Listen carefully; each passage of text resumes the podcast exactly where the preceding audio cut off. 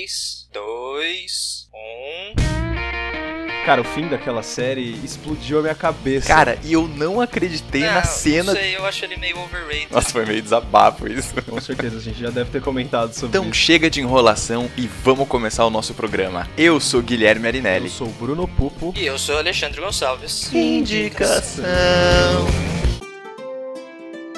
O Indicação é um podcast do cinemação.com, todas as semanas com dicas de filmes incríveis para você. Fique mais perto nas redes sociais, em Pod Indicação no Facebook e Pod Underline Indicação no Twitter e Instagram. Para entrar em contato, também pode usar o e-mail indicação@cinemação.com, sem cedilha, e o espaço de comentários no nosso site. Lembrando que se você gosta do projeto, avalie o Indicação no iTunes e contribua com Cinemação no Patreon e no apoia.se. Eu sou Lucas Albuquerque e eu acompanho o podcast do Indicação.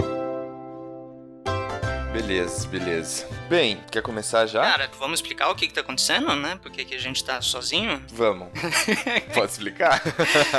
Então, hoje a gente vai fazer um programa um pouquinho diferente. Infelizmente o Bruno não tá aqui com a gente. Teve acontecimentos de última hora que ele não pôde participar, mas tudo bem. O programa de hoje vai ser diferente porque a partir do ano que vem a gente quer começar a discutir um filme só. Nós três discutirmos um filme. E hoje a gente vai Uhum. fazer um testezinho pra ver se vocês gostam, pra ver se, se vocês curtem a ideia. E a gente vai começar com um filme que é um clássico dos anos 60. Não que ele seja um clássico, clássico, ó, super aclamado, mas que ele foi muito bem visto, ele foi muito repercutido nos anos 60. Antes da gente começar efetivamente a falar do filme, eu acho que assim, é importante pontuar que a gente tá propondo aqui pensar sobre novos formatos de programa. Sim, sim. Certo? Afinal de contas, o podcast chama Indicação e a gente tem que indicar um filme. Então, assim, essa é a, a raiz ou a premissa básica do nosso programa aqui, do nosso podcast. A ideia, como o Ale falou, é a gente pegar um filme e aí a gente vai trazer aqui as nossas perspectivas sobre esse filme. Então, a gente tá começando a testar novos formatos de programa. Se você tiver alguma sugestão de formato de programa, de coisas que a gente poderia fazer, também manda pra gente aí, certo? Então, a gente tá com dois anos já de,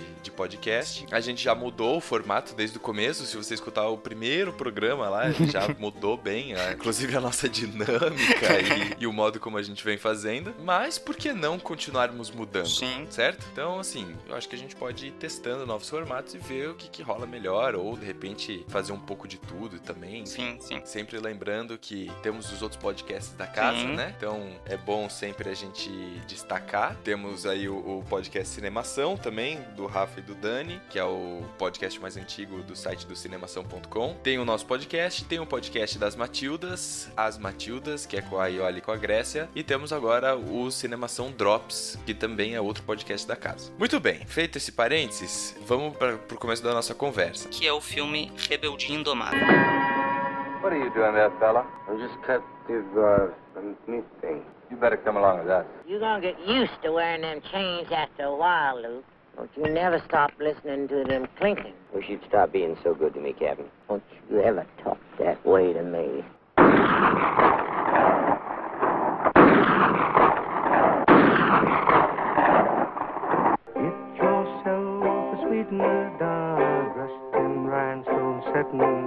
Esse filme foi o Ale que indicou, certo, sim, Ale? sim. Chegamos a um consenso Eu, e eu tive a ideia da gente começar com algum clássico. Sim, sim, Porém, não me veio nenhuma ideia na cabeça de clássico. Agora, acho legal essa, essa ideia de que foi você que indicou o filme. E aí a gente vem aqui, eu venho aqui e a gente vai discutir esse filme. Claro, sem dar spoiler, como já é o padrão do nosso podcast. Mas a gente veio aqui pra discutir esse filme, pra eu também dar a minha perspectiva. Porque, de repente, as pessoas que escutam e se identificam com as suas dicas de filme, quando o cara me escuta falar, pode ser que ele tenha uma perspectiva diferente. Ou vice-versa também. Às vezes o cara pega mais as minhas dicas de filme e, sei lá, não, não assiste tanto as suas dicas ou a do Sim, Bruno, sim, alguma coisa sim. do tipo. E aí agora eu falando também, né, é uma outra perspectiva sobre o mesmo filme. Sim. Então a proposta é mais ou menos essa. Muito bem. O nome do filme, que nem você já falou, é o Rebeldia Indomável e eu quero te fazer uma primeira pergunta, cara. Já que é um, já que é um programa que não tem formato nenhum. então, então estamos aqui falando, né? Vamos ver onde que isso vai dar e depois os ouvintes aí falam pra gente o que, que eles acharam. Tá, eu quero, eu quero fazer uma primeira pergunta. O que que te fez lembrar desse filme? Cara, esse filme, na verdade, eu já tava querendo encaixar ele em algum, em algum tema, em alguma indicação, em alguma coisa. Eu já tava esperando um momento certo pra encaixar ele. Que é um filme que eu gosto bastante e no momento que você falou, tava passando na TV o primeiro Vingadores da Marvel. Na Aham. cena em que o Hulk cai do helicóptero lá, da, da nave maluca lá dos Vingadores, e que ele acorda É. dentro de um galpão, o Mark Ruffalo, ele acorda pelado e tem um guarda parado Uhum. ali perto, no, no meio dos destroços, e joga um monte de roupa pra ele. Aquele guarda faz parte desse filme. Não sei se você chegou a reconhecer. Caraca. Sim, e eu sabia que era ele, eu já Caraca. sabia que era ele. E daí na hora que eu vi É, ele, eu lembrei, tá. poxa vida, por que não, né? Se me veio à cabeça agora, se ele apareceu pra mim agora, agora é a chance. Uhum. Talvez eu não encaixe ele em nenhum Tá, outro. beleza. E quando que foi a primeira vez? Porque a primeira vez que eu assisti esse filme foi Sim. agora, hoje de manhã, certo? Hoje no começo da tarde. Mas quando, quando foi que você conheceu esse filme? Cara, eu conheci esse filme com o meu pai faz, faz um bom tempo já. Fazem alguns anos aí, eu acho que mais de cinco, mais de cinco anos. Aliás, mais de 10 anos. Eu era adolescentezinho ainda. Tá. E na época eu já gostei dele. Tá, eu gostei da É. premissa porque eu tinha acabado de assistir, não tinha acabado, né? Tinha assistido recentemente um filme que eu já indiquei aqui, e é o Banzé no Oeste, que é uma comédia pastelão, que em um certo momento tem uma cena de prisioneiros arrumando estrada de ferro, e nesse filme tem toda uma coisa dessa também, de prisioneiros arrumando estrada, e eu, no momento eu relacionei, Uhum. e eu já me empolguei um Tá. pouco com o filme. Tá, você lembra se quando vocês assistiram esse filme que você assistiu com seu pai? Se o seu pai já conhecia esse filme e aí ele falou, ô, vem aqui, e ele que te apresentou Sim, meu pai já, já conhecia esse filme, ele assistiu esse filme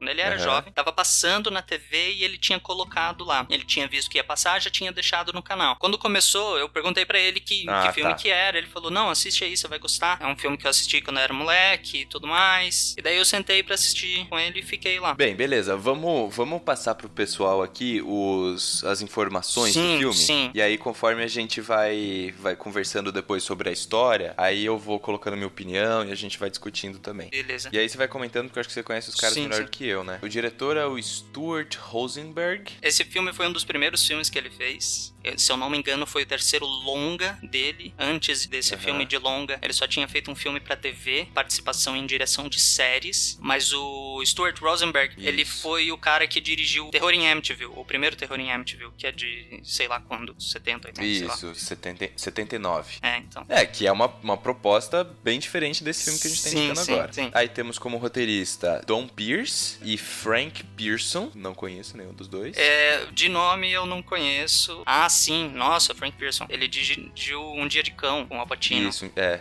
Tô vendo aqui agora também. Isso. É. Ele escreveu, né? É, isso. Ele escreveu, ele fez roteiro. Ele, fez escreveu. Paladino do Oeste também. Isso. É, exatamente. Eu tô vendo aqui que essa galera é uma galera que, que na época desse filme, então o filme foi lançado em 67. Na época desse filme, os caras já estavam adultos, já estavam rolando as carreiras, Sim. né? Eles não eram. Porque assim, apesar do Stuart Rosenberg ser esse o terceiro longa dele, ele já tinha dirigido coisa na TV, ó, desde 1949. Uhum. Então, tipo, o cara já tava aí aos seus quase 20 anos na estrada, né? Então, beleza. É- eu acho que é bom localizar isso porque, tipo, são, são caras que estavam em alta numa determinada época, assim como hoje nós temos os diretores que também estão em alta e estão sendo cotados e Uhum. tal, né? Bem, como protagonista temos o Paul Newman. Paul Newman, que é um cara fantástico, eu gosto muito dele. O golpe de mestre dele Sim. é espetacular. Ele fez Bud Cassidy. Pra quem assiste mais animação, ele fez o Doc Hudson no filme Carros, aquele carro velhinho que ensina o Lightning McQueen a fazer Isso, drift isso. na Terra. É, até porque ele já tá É, ele tá né? veiaco. Daí aí ele tá com voz, com voz de Inclusive, o velho. Newman já morreu. É, ele morreu em 2008. E o filme Carros, é, que ele participou, foi em 2006. Sim. Mas esse filme que a gente indicou é o filme que ele tá Sim. novão, né? Inclusive, cara, ele parece muito com um ator que eu não tô me lembrando o nome. Que é um ator que, que faz uns papéis meio coadjuvantes, assim. Eu lembro de ver uns filmes dele, tipo Sessão da Tarde. Puta, Eu queria tanto me lembrar desse cara, do nome desse Não cara. sei, ele é cara. muito parecido. Porque o, o Paul Newman, nesse filme, ele é galãozão, né, cara? Sim, ele é, ele é o bonitão da, da história. Ele é o rostinho bonito Sim, do sim. filme, né? Bem, temos também George Kennedy, Sim. participou de. Ele participou de Chattanooga Choo Choo,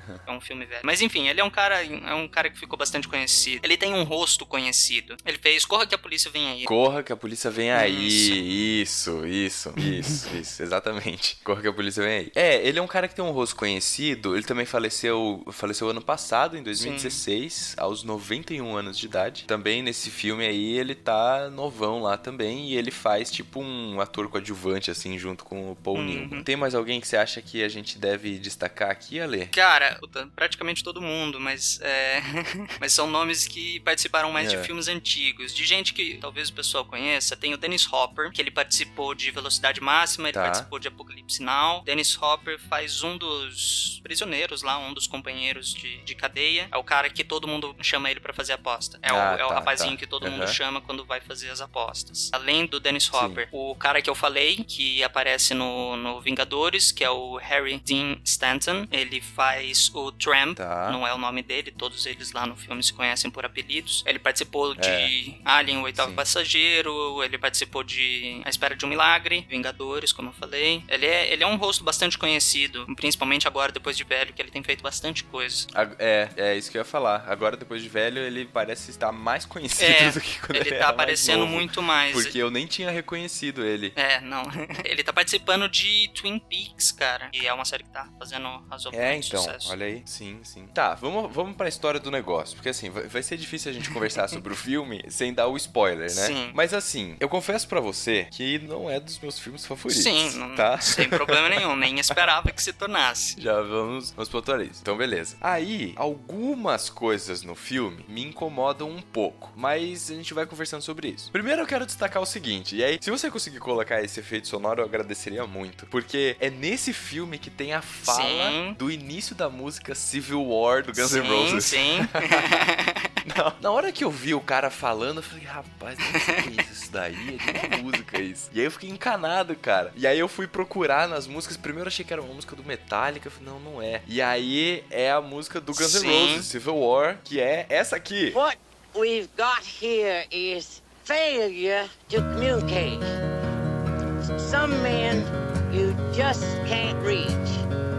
So you get what we had here last week, which is the way he wants it. Enfim, então isso é legal. E esse é o lado legal de você assistir filmes clássicos ou filmes, né, que tiveram uma certa repercussão, porque você vai entendendo algumas referências que as pessoas usam hoje ou que usaram durante algum tempo e você nunca soube de onde eram. Uhum. Como eu já falei até, né? Por exemplo, quando eu indiquei o, o profissional, que é lá o, o Gary Oldman falando Everyone, né? Que ela é uma outra referência que tem muita gente que já viu o meme, mas nunca não sabia de qual filme vinha. Enfim, então é legal a gente ir descobrindo essas coisas. O filme começa com o Paul Newman, que interpreta o Luke, e ele está arrancando parquímetros. certo?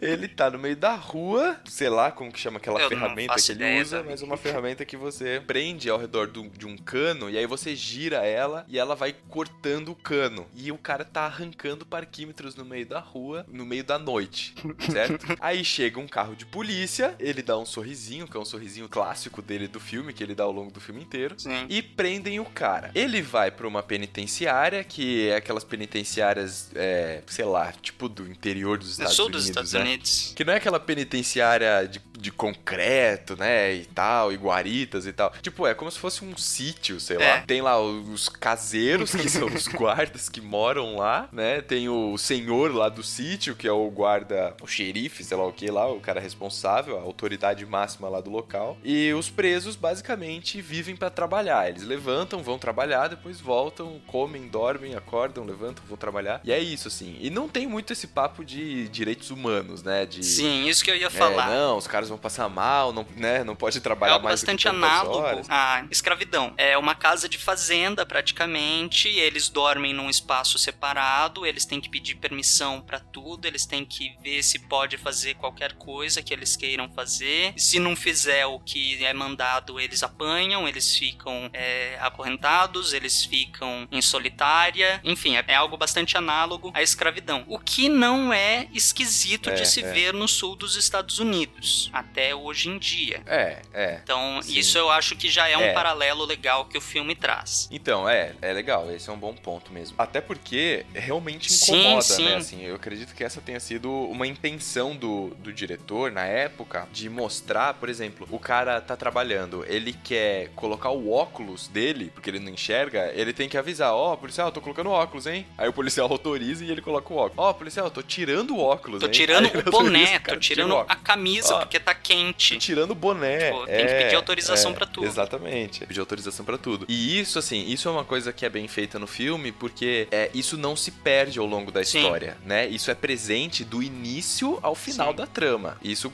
continua lá como uma, uma regra estática, como se aquele lugar nunca fosse mudar, Uhum. né? Então isso é, é interessante também. Bem, o que que acontece? O Paul Newman, ele chega lá e junto com os outros caras que foram presos naquela noite também, e o cara lá que é o dono lá do, do sítio lá, ele recebe o novos presos e ele vai perguntando pra cada um ali, vai trazendo a ficha de cada um de por que que eles foram detidos naquela noite e já com a sentença posta, Uhum. né? E aí isso foi inclusive uma coisa que eu comentei com a Lívia, que assim, né, o Paul Newman ele chega lá e ele tá nessa linha e aí já começa com aqueles negócios que, ah, você tem que falar é senhor, tem que chamar de chefe, não sei o que lá, você não pode falar a qualquer momento, ficar quieto aí na tua, tal, já começa um, um ambiente de repressão assim. E cara, o Paul Newman ele por ter arrancado, sei lá, 10 parquímetros lá, o cara pega dois Sim. anos de, Sim. de, de prisão. Caraca, que absurdo! tipo, é dois anos de cadeia, cara. Não tem conversa, não, meu. Então, assim, É. né? Eu- achei até um pouco exagerado aí.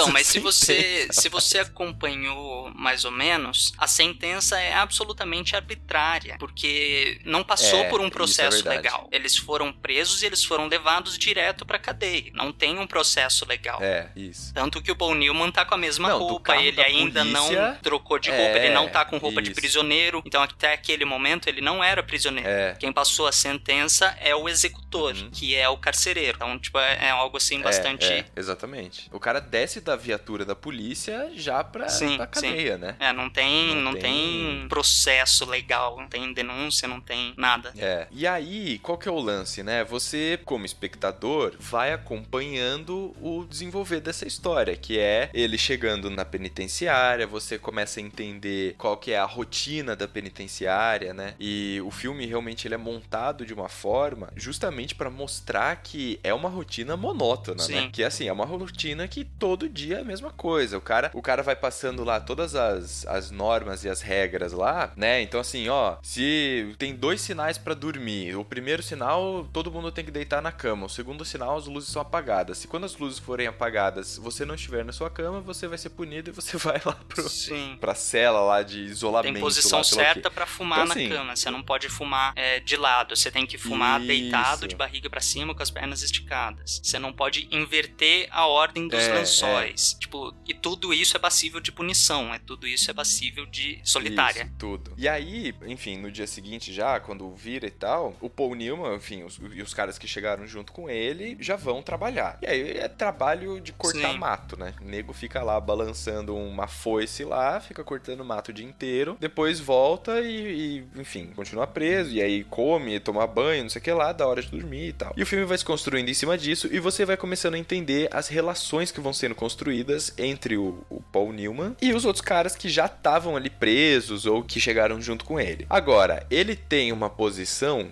que é um tanto contestadora, Uhum. certo? É. Porque assim, ele é um cara que ele, ele fica na dele, mas ele é um ex-veterano de guerra que ganhou algumas medalhas e tal. Então ele chega com, pelo menos eu percebi um pouco isso, que ele chega com um ar de que ele se garante, sabe? Ele não tá, é, sei lá, massacrado ou ele abatido por ter sido preso. Ele tá meio de boa, assim, ele tá quieto É. na dele, né? A interpretação que eu faço não é nem tanto que ele se garante, é que ele não está nem aí. Tipo, tipo, Tá, ele é. chega lá, ele é preso, daí ele recebe um monte de ordem enquanto tá todo mundo falando quais são as normas lá do lugar. Ele tá olhando com aquela cara de tipo, tá, mano, beleza, e aí? Qualquer coisa, foda-se, tá ligado? E daí ele vai trabalhar, Aham. todo mundo falando pra ele, ô, pega leve, senão você vai ficar cansado, ou enfim, coisas do tipo. E ele tá lá, tipo, mano, relaxa, eu faço a minha, você faz a sua, foda-se, não quero saber de nada, não quero saber de ninguém. Então, assim, pode, pode dar essa interpretação Uhum. de que, tipo, relaxa, eu me garanto, eu faço a minha, mas a interpretação que eu dou é que, tipo,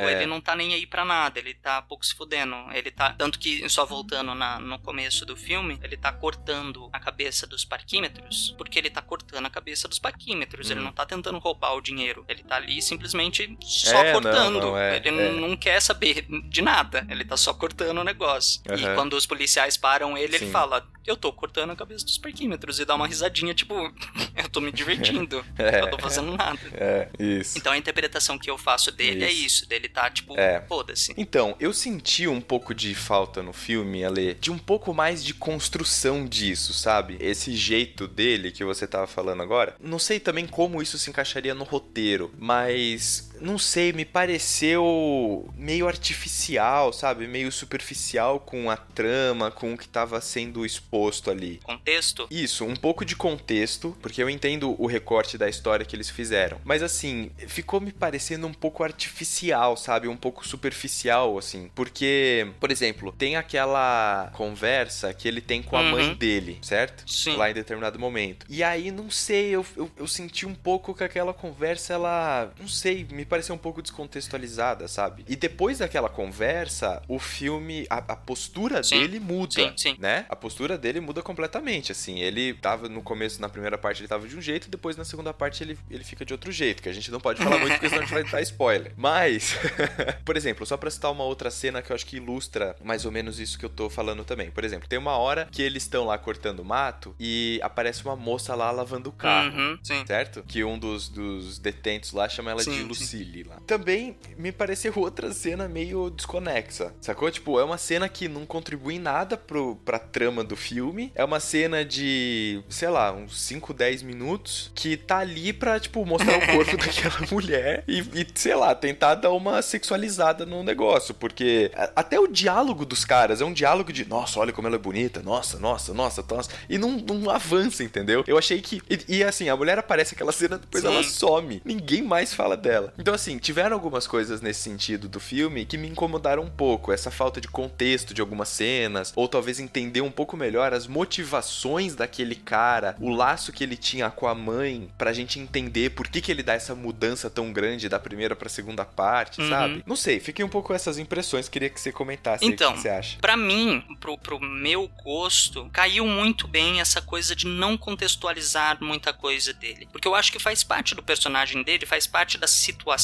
toda do filme, dele ser um cara misterioso de que ninguém sabe a história, sabem que ele ganhou, sei lá, algumas medalhas em alguma operação militar que nem ninguém sabe qual é, porque não é falado também, só fala que ele ganhou algumas medalhas. Tá. Então, toda a coisa dele, toda o personagem dele, o que ele constrói, o que ele passa, é essa coisa meio desprendida. Cai um pouco no que eu falei antes, dele tá um pouco foda-se pra tudo. Eu acho que não contextualizar, de mostrar lá a coisa, a conversa com a mãe dele, que também é uma conversa super esquisita, que não leva nada a lugar nenhum. É, É, sim. eu acho que isso serve pra mostrar, tipo, ó, é um cara aí qualquer que a gente não, não conhece a história. E vai cair no meu argumento provavelmente mais pra frente. Hum. Isso serve pro filme. Pra minha visão, pra minha interpretação, é, isso serve muito bem pro filme. Tá. Enfim, eu acho que a gente, rumo da nossa discussão, vai levar pro que eu quero falar. Se não levar, também eu comento depois. Então, Tá, pra mim, tá. funciona. A- realmente, a cena da, É. da menina, da Uhum. Lucille, pra mim aquilo foi absolutamente desnecessário. Eu acho que aquilo pra mim serviu mais como sexualização da, da moça lá, porque, enfim. É, Sim, pra época, época, totalmente, lá, né? pra época totalmente, mas é, eu não vi tanto a, a coisa da sexualização porque eu não me prendi a ela, eu me prendi na interação entre os detentos. Detentes. aham, eu tá, tava tá. vendo mais aquilo como, poxa vida, aqueles caras estão presos há algum tempo. Toda a conversa, toda a cena tava me levando a crer que aquilo era algo recorrente. Então Hum. toda vez que, porque era a função deles, limpar mato da beira da estrada. Então toda Isso, vez é, que eles é. estavam Aham. passando por aquele ponto, a moça sabia e ela ia lá na frente pra instigar um pouco eles ali, dar uma seduzida, dar uma tentada neles. E que pra eles Uhum. era algo muito Uhum. mais importante do que pro Luke, tanto que o Luke ele olha, mas não se abala tanto, abala muito mais os outros É, do que o nosso personagem principal. é. Mas realmente é uma cena absolutamente desnecessária, podia É, ser é. completamente outra coisa qualquer que fosse recorrente. Uhum. É, mas assim, é, é realmente isso, assim, eu acho que isso talvez tenha sido uma, sei lá, uma iniciativa do roteiro, e, e, cara, e se foi mesmo, aí eu, eu entendo e até tiro o meu chapéu, assim. Uhum.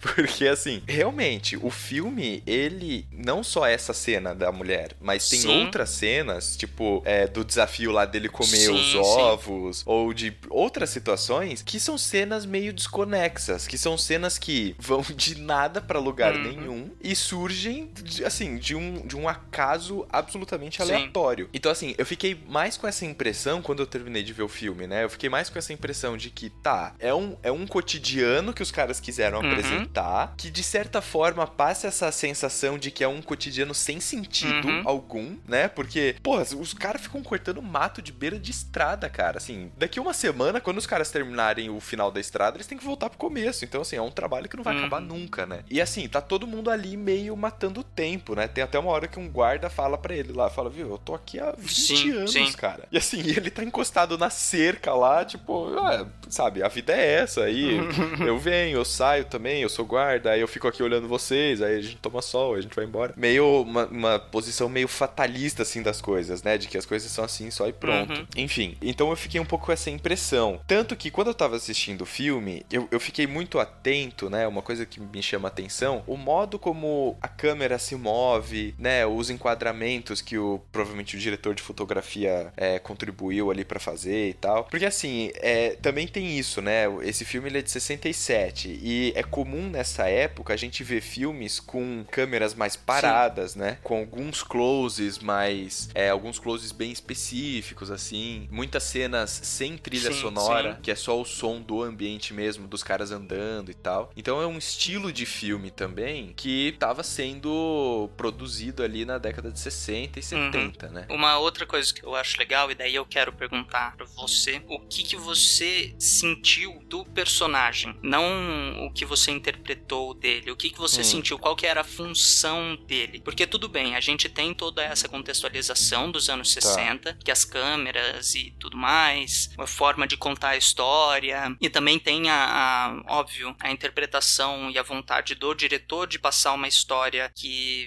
hum, nós dois razoavelmente concordamos, que não leva a nada a lugar nenhum, é, simplesmente está demonstrando o cotidiano Hum. ali de uma cadeia, até a chegada do Luke, a gente tem um cotidiano e depois do Luke tem outro. En- Enfim, eu- o que, que você achou do Luke? Qual que é a função dele pra, pra história? Cara, eu senti que ele entrou pra abalar a história, sabe? Pra, pra provocar, Uhum. pra mudar alguma coisa que tava ali. Ele é um, no final das contas, ele é um provocador, né? Assim, sei lá, vou, vou até tentar fazer uma analogia aqui. Ele seria a pedra que você joga num lago que tá calmo, sabe? Sim. Que é um cara que cai ali e, ele- e a presença dele acaba repercutindo uma série de coisas. Então, foi essa sensação que eu tive do personagem, que ele era um provocador ali na história. E aí, se a gente falar do personagem em si, da história dele e E? tal, aí a, a sensação que me dá, e que eu acho que tá alinhada com essa função dele na trama, é que, não sei se porque ele tinha ido pra guerra, ele até fala isso com a mãe dele, né? Assim,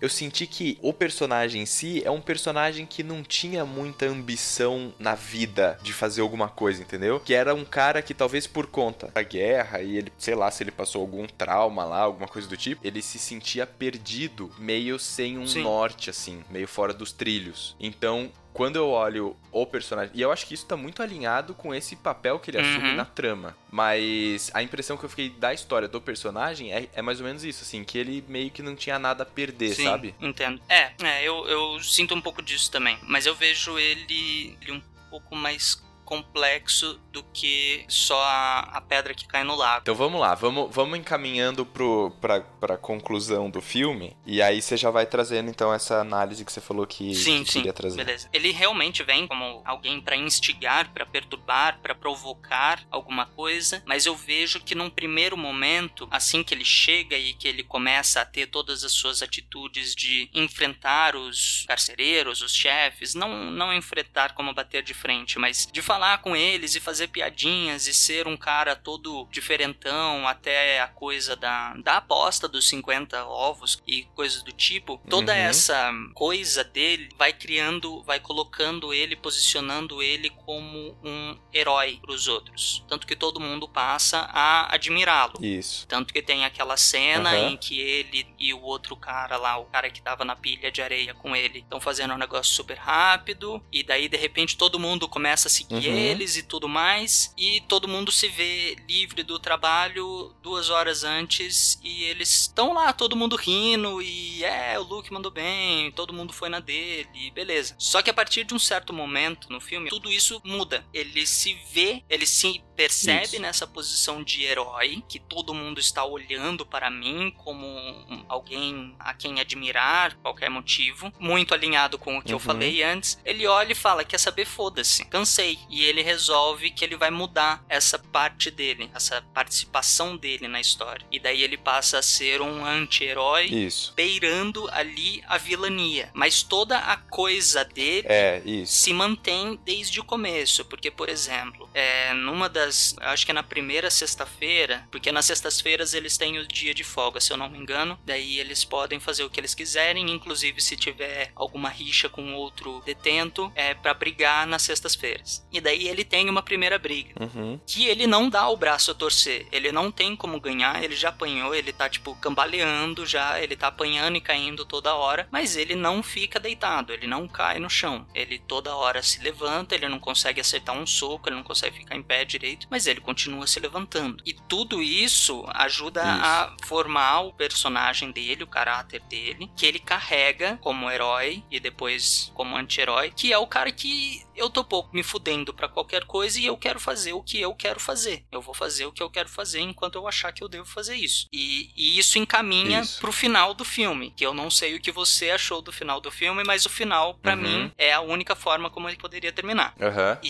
Sim, também assim, acho. ele acaba levando junto com ele o cara que era o que se tornou o maior fã dele, que foi envolvido ao acaso na, nos momentos finais do filme ali. Que foi o primeiro, foi o cara que É, foi o cara que deu com ele, né? surra Começou a nele ele, lá nessa cena que eu falei, dele que ele tal. não cai. É o cara que tava o tempo todo no começo desfazendo do Luke, e a partir de certo momento ele vai crescendo a, a empatia com o Luke, e ele passa a ser o protetor do Luke e tudo mais. Então Isso. o personagem do Luke, pra Uhum. mim, tá ali pra mostrar um pouco da vontade humana, porque o Luke faz só o que ele quer. Ele aceita certas coisas, mas no final das contas ele tá fazendo Uhum. o que ele quer ali. E também pra mostrar que aquela situação ali não será mudada, porque todos os outros detentos que estavam ali falavam de várias coisas, de sair e de ir embora, mas eles eram apenas seguidores, entre aspas. Eles não tinham vontades próprias, eles simplesmente faziam o que, no caso, o herói deles estava mostrando o caminho pra eles. E aí? Então, eu acho que é, é uma boa análise. É uma boa análise. Eu concordo com você. No final das contas, cara, assim, pra concluir aqui a minha ideia, também é o seguinte. Eu acho que é um, um filme que vale a pena ser assistido. É um filme que ele traz uma boa trama, principalmente quem tá disposto a conhecer filmes mais clássicos, a, a fazer essa é, sustentação do cinema, sabe? De, de,